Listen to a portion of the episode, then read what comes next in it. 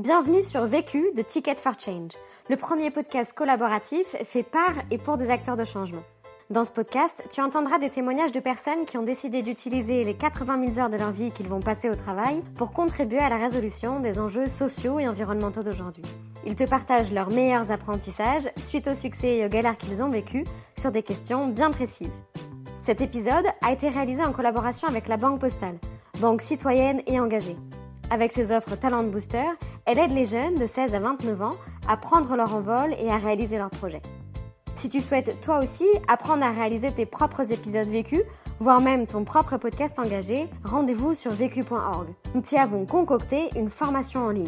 Et si tu apprécies ce podcast, n'hésite pas à nous laisser un commentaire et une pluie d'étoiles sur Apple Podcast. À jeudi prochain et bonne écoute. Vu, vécu, vaincu. Pour plus de vécu, clique vécu.org. Je voulais te dire, euh, tu sais, on, on a tous nos petits problèmes. Vécu, buy ticket for change. Alors, je m'appelle Eddie Monio, j'ai 25 ans, je suis comédien. J'ai participé à un concours d'éloquence en 2015, concours d'éloquence qui a été filmé et qui a donné lieu à un film qui s'appelle À. Ça a un peu beaucoup changé ma vie, étant donné que grâce à ça, ça m'a permis de réaliser mon rêve. Suite à ce concours, euh, j'ai fait plein plein de choses. J'ai travaillé en télé, à la radio et surtout, ça m'a permis d'écrire mon spectacle qui s'appelle Comédie avec euh, l'aide de mon père et surtout aussi d'Alexandre Henry qui était professeur de théâtre en fait pendant que pendant la formation euh, à ce concours d'éloquence. Et aujourd'hui donc je vis pleinement mon rêve, c'est-à-dire que je, je suis comédien, je transmets tout ce qu'on m'a appris et euh, je vis une vie de bonheur pur. La question? La question à laquelle je vais répondre dans ce podcast est comment avancer chaque jour en s'écoutant? Le vécu. Je me pose cette question aujourd'hui parce que je me la suis posée vraiment une fois que j'étais à l'université. J'étais en fac de théâtre. Et ce qu'il y a, c'est que depuis que je suis tout petit, je sais que je veux devenir comédien. Euh, mes parents, au début, ils m'ont toujours, toujours soutenu. Quand j'étais petit, ils m'ont inscrit à des cours de théâtre. Ils m'ont dit fonce, mon fils, euh, vas-y à fond. Ils étaient un petit peu inquiets. Et ce qu'il y a, c'est que quand j'étais au, au collège, au lycée, mes professeurs, ils me disaient que c'était un rêve inatteignable, que jamais je pourrais devenir comédien, que j'ai un prof une fois qui m'a dit qu'il n'y avait pas de talent. Enfin bref, c'était, c'était assez. Pour eux, c'était, c'était pas possible que je devienne comédien. On va pas se mentir, j'ai un, j'ai un petit ego, même un, gros ego. Moi, quand on me dit qu'il y a quelque chose qui est impossible à faire, j'ai envie de le faire. J'ai envie de montrer que c'est possible. Et donc ça m'a donné encore plus envie, encore plus de, de force pour réaliser ce rêve. Et ma mère, elle voulait absolument que j'ai une licence de théâtre. Enfin non, que j'ai une licence. Et donc moi j'ai trouvé justement une licence de théâtre pour lui faire plaisir. Et parce que mon rêve c'était c'est vraiment de, faire du théâtre, d'être comédien. Et je vais donc à la, à la, à la fac de Paris 8. En sortant un jour d'un amphi, il y a quelqu'un qui vient me voir en me tendant un bout de papier pour me dire euh, Eh, euh, ça te dirait de participer à un concours d'éloquence? Moi, pas du tout. Enfin, je veux dire, concours d'éloquence, ça me parle absolument pas. Je sais pas vraiment ce que c'est. On m'explique un peu le concept que je vais prendre la parole devant un jury et que dans le jury il y a des avocats. Ok, je m'en fiche. Mais il y a aussi des célébrités. Et là, bien sûr, évidemment, je, pense à moi et je me dis ouais, super, je vais faire le concours et puis il y aura des célébrités qui vont me repérer et peut-être que ça va me permettre de réaliser mon rêve. Je me mets dans cette association de prise de parole en public. Il y a une formation avec, avec euh, ce concours. Je m'investis en fait, et plus je m'investis, et plus je perds cet objectif de vue qui, euh, était de me faire repérer et de voir et de rencontrer des célébrités. Je me suis rendu compte à quel point il était important d'écouter les autres et de s'écouter soi-même en fait. Premier apprentissage. Donc le premier apprentissage que j'en tire, c'est qu'il est super important de s'écouter soi-même, tout le temps. Il y a une personne dans le monde qui nous veut du bien, qui veut absolument qu'on soit en vie, qui veut, qui veut absolument nous, nous maintenir en vie, et c'est nous. Il y a une partie de notre cerveau qui est focalisée sur le bon fonctionnement de nos organes. Par conséquent, s'écouter, écouter son corps, écouter ses désirs, ses envies, ses, besoins, c'est hyper important. J'avais pas l'habitude de m'écouter. J'habite dans un tout petit village, perdu au milieu de nulle part, et la gare la plus proche est à 10 km. Mon village se trouve dans le nord de la France, et j'allais faire mes études à Paris. Et donc, il fallait que je fasse ces 10 km pour prendre un train pour aller à Paris. Et je partais en fait à la base en voiture avec ma mère, qui elle aussi travaille à Paris. Donc elle, elle se lève à 5h du mat et elle va travailler à Paris. Et sauf que un matin, moi je suis incapable de me réveiller le matin, et un matin il a fallu se réveiller à 5h, et mon corps il m'a juste dit non, ça va pas être possible. Je me réveille mais genre une heure, une heure et demie en retard, et je vais voir mon père, je fais merde papa, elle est où maman? Il me fait bah elle est déjà partie. Je fais mais comment je fais pour aller à la fac? Il me fait bah écoute, si tu veux tant que ça y aller, T'as qu'à y aller à pied. Il dit ça pour rigoler. Et j'y vais, je marche, je commence à faire ces, ces 10 et 12 km à pied. J'étais pas très content parce que euh, je peux rien faire. Il n'y a pas de réseau. J'étais face à moi-même. Et qui fait qu'il a bien fallu euh, discuter avec moi-même. Parce que sinon, c'était l'ennui total.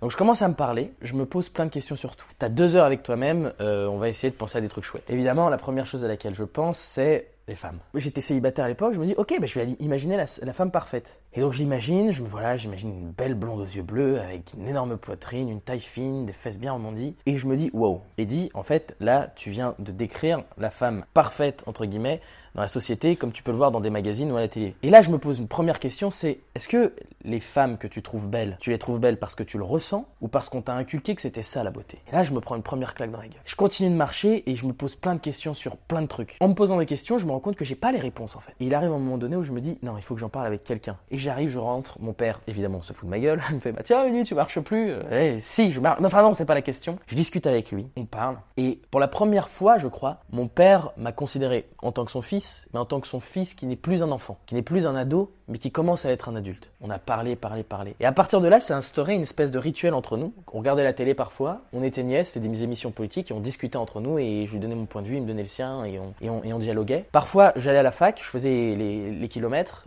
je, marchais pendant deux heures le matin, le soir je revenais, j'avais plein plein de choses en tête et j'allais lui parler après et on, échangeait. Et ça a changé ma vie en fait, parce que notamment c'est aussi à cette époque-là que j'ai rencontré cette association de l'éloquence où il y avait tous ces parcours de vie autour de moi. Et en écoutant, j'ai énormément appris parce que j'ai commencé à écouter les autres et à me rendre compte qu'ils existaient en fait. C'est tout bête, mais je m'étais pas rendu compte que les autres existaient. J'avais l'impression que tout le monde était là pour moi en fait, pour être spectateur de ma vie. Alors que non, c'est pas comme ça que ça se passe. Et en me rendant compte de ça, ça me, ça me, ça me ramène à, ma petite personne et je me rends compte que je ne sais rien déjà. Que je ne peux pas me permettre, par exemple, de, donner des leçons à qui que ce soit, étant donné que la leçon principale, même moi, je la connais pas. Donc je peux pas donner des leçons aux autres. Et je me rends compte qu'en fait, il y a, y a des choses qui me révoltent parce que j'ai été peut-être élevé pour que ça me révolte. J'ai peut-être été élevé pour que justement j'aille contre ça, pour que je, pointe ça comme une injustice et pas une autre chose. Et surtout que je suis pas le seul à être révolté pour, certaines choses. Et par conséquent, si je veux vraiment vivre dans un monde que je considérerais comme parfait, où tout le monde a sa place, où tout le monde peut être entendu,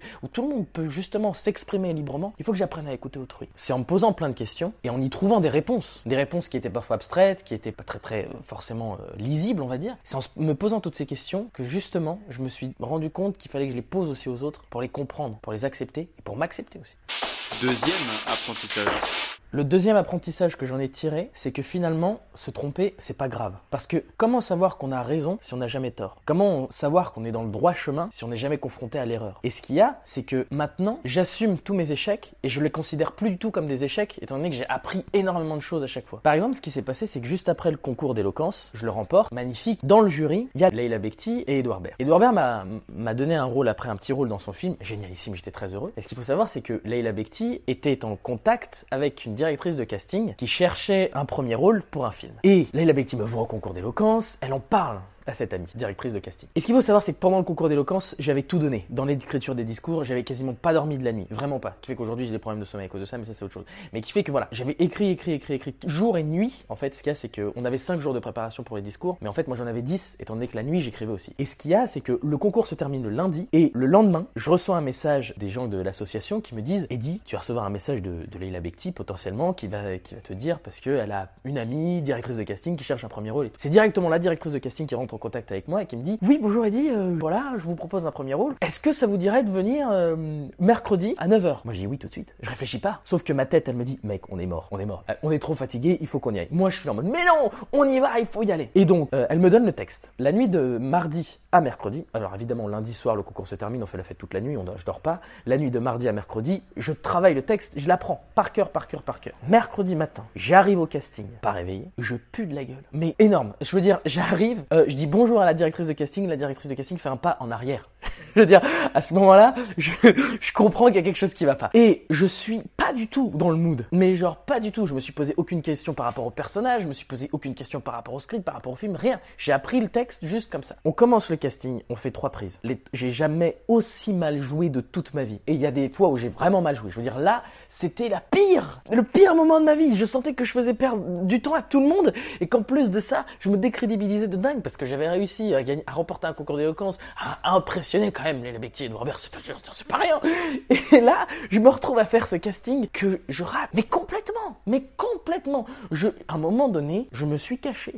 Pendant le casting, je me suis caché. Il y avait des rideaux, je me suis caché derrière un rideau. J'ai senti à un moment donné qu'elle me laissait ma chance. Elle m'a dit, là, t'improvises, tu fais ce que tu veux. Il y a rien qui est venu. Mon cerveau était trop fatigué, il y a rien qui est venu. Je repars de ce casting totalement déconfit. je me suis, je suis démoralisé sur mon. Oh là là là là, c'est tellement nul, c'est tellement nul. En plus de ça, la, directrice de casting me rappelle sans le faire exprès parce qu'elle a mis son téléphone dans ma poche, ça m'a rappelé. Enfin bref, qui fait que moi j'avais cru avoir un espoir qui, me disait qu'elle me, enfin j'ai cru qu'elle allait me rappeler, me dire, Eddie, j'ai senti que là un peu fatigué, je te propose qu'on se revoie vendredi. J'étais en mode oui, on y va. Pas du tout, pas du tout. Surtout qu'en plus, comme je suis un peu parano aussi, on va pas se mentir, je l'entends dans le téléphone rire et je fais, elle rigole à cause de moi parce que j'étais très mauvais. et donc là, je rentre chez moi, je fais mes 10 km et pendant ces 10 je suis fatigué, je le sens. Qui fait que là, je me parle même pas à moi-même, c'est-à-dire que le, le, passage est très très flou. J'arrive chez moi, mon père est là et euh, je lui dis, écoute papa, je suis fatigué, je vais dormir. Il était 17h quand je, quand je suis arrivé chez moi. Je, je suis fatigué, je vais dormir, tu me réveilles vers 20-21h euh, quand on passe à table. Il me dit ok, il n'y a pas de souci. Donc je vais me coucher, voilà, on est mercredi, 17h, je vais me coucher. Je me réveille, il est 22h. Je vais mon père, je fais papa, ben tu m'as pas réveillé. Il m'a dit Eddie, on est samedi. J'avais fait une espèce de burn-out. J'avais dormi pendant 3-4 jours comme ça, euh, d'une traite. Alors il m'a dit on est venu voir de temps en temps pour vérifier que t'étais pas mort. tu faisais des petits bruits, donc on a supposé que bon bah t'étais toujours en vie, donc ça nous allait. Mais qui fait que là, à ce moment-là, je me suis rendu compte de plein de choses. Je me suis rendu compte que heureusement que je l'avais pas eu ce casting parce que j'étais beaucoup trop jeune dans ma tête. J'étais beaucoup trop jeune, il y avait plein de questions qui étaient sans réponse. Je ne savais, j'étais même pas sûr du pourquoi, du comment je voulais devenir comédien. J'étais même pas sûr de ce que je défendais vraiment, de ce qu'il y avait au fond de mon cœur. Et j'étais même pas sûr d'avoir compris ce que c'était être comédien et j'aurais potentiellement vrillé finalement. Parce que imaginons que ça se passe bien, que j'ai le rôle, que je devienne peut-être un petit peu célèbre, que je touche du doigt la célébrité, j'aurais peut-être complètement vrillé, surtout qu'à l'époque, mon ego prenait vraiment de la place dans ma vie. Et je me suis dit que c'était, que heureusement finalement, que j'avais pris cette claque, cette claque, cet échec. Je veux dire, personne ne m'a jamais rappelé de ça. Heureusement, parce que grâce à ça, j'ai appris j'ai compris et j'ai grandi. Et qui fait qu'à chaque fois qu'il y a un échec dans ma vie, je ne le considère pas vraiment comme un échec et je le vois plutôt comme un apprentissage qui va me permettre d'aller plus loin et de pouvoir vivre mieux et de pas faire les choses pour les mauvaises raisons. Et au contraire, de tout faire avec un raisonnement qui, tient la route et toujours être en accord avec moi-même. Aujourd'hui, je sais pourquoi je veux devenir comédien. Je sais que je veux devenir comédien depuis toujours, mais je n'avais pas compris pourquoi. Et je pense qu'il y a des apprentissages que l'on sait et d'autres que l'on comprend. Et pour pouvoir vraiment bien maîtriser cet apprentissage, il faut le comprendre. Et aujourd'hui, je l'ai compris. Troisième apprentissage. Le troisième apprentissage que j'en tire, c'est que pour parvenir à s'écouter, il faut prendre conscience du fait qu'on fait des choix tous les jours et que ces choix nous permettent d'avancer. Par exemple, le dimanche matin, si je me lève à 6h30, j'ai pas envie. J'ai pas envie de sortir de mon lit le dimanche matin, j'ai envie de dormir. J'ai pas envie de pas prendre de petit déjeuner, au contraire, j'ai envie de manger. J'ai pas envie d'aller à Paris, au contraire, j'ai envie de rester dans mon petit village tranquille. Mais si je le fais, c'est soit parce que ma sœur vient de déménager et elle a besoin d'un coup de main, soit parce qu'il faut que j'aille faire des répètes de théâtre, que c'est mon rêve et que ça, j'ai envie de le faire. C'est parce que il y a quelqu'un qui a besoin d'aide et, j'ai envie de l'aider parce que j'aime cette personne. Et donc par conséquent, on doute plus de ce qu'on fait. Je pense que c'est très très important de savoir pourquoi on fait les choses et c'est pour ça que c'est aussi important de se poser les questions et de s'écouter. Il y a quelques années maintenant, il y a le documentaire à qui sort donc à la télé et il y a un metteur en scène qui cherche un comédien. Il cherche un comédien et sa fille lui parle de moi, voilà, elle lui dit ah mais le comédien qu'il te faudrait ce serait Eddie Monio, etc., Et donc ce metteur en scène me contacte par Facebook. Donc il m'envoie un message, il me dit bonjour Eddie Monio, je suis euh, metteur en scène, euh, j'ai écrit une pièce de théâtre, euh, je cherche un comédien, est-ce que ça vous dirait? Moi oui, tout de suite, bien sûr, bien évidemment. Surtout qu'en plus à l'époque je commençais à écrire mon spectacle et euh, j'avais soif de scène parce que mon spectacle prenait du temps à, être, à, s'écrire. Donc moi je dis oui tout de suite, on y va. Donc on se donne rendez-vous. Je vais à ce rendez-vous et il m'envoie le script. il m'envoie le script et le script, il me plaît pas trop en vrai. Il me plaît pas trop parce que c'était un script sur la religion et que à l'époque je me sentais pas l'idée de défendre toutes les, toutes les notions de, de religion. Et donc là, à ce moment-là, je me pose plein de questions. Je me dis mais est-ce que c'est vraiment fait pour moi? Est-ce que c'est ça que je veux faire ou quoi? Et je rencontre ce monsieur, ce metteur en scène je lui parle. Et là, je me, rends compte d'une chose, c'est que ce que j'ai lu, c'est pas du tout ce que, enfin, ce que j'ai cru comprendre du scénario, c'est pas du tout ce que lui m'explique et ce que lui veut faire. Et c'est-à-dire que lui, au contraire, il parle de fraternité. Lui, au contraire, il parle de partage, il parle du fait de rassembler tout le monde.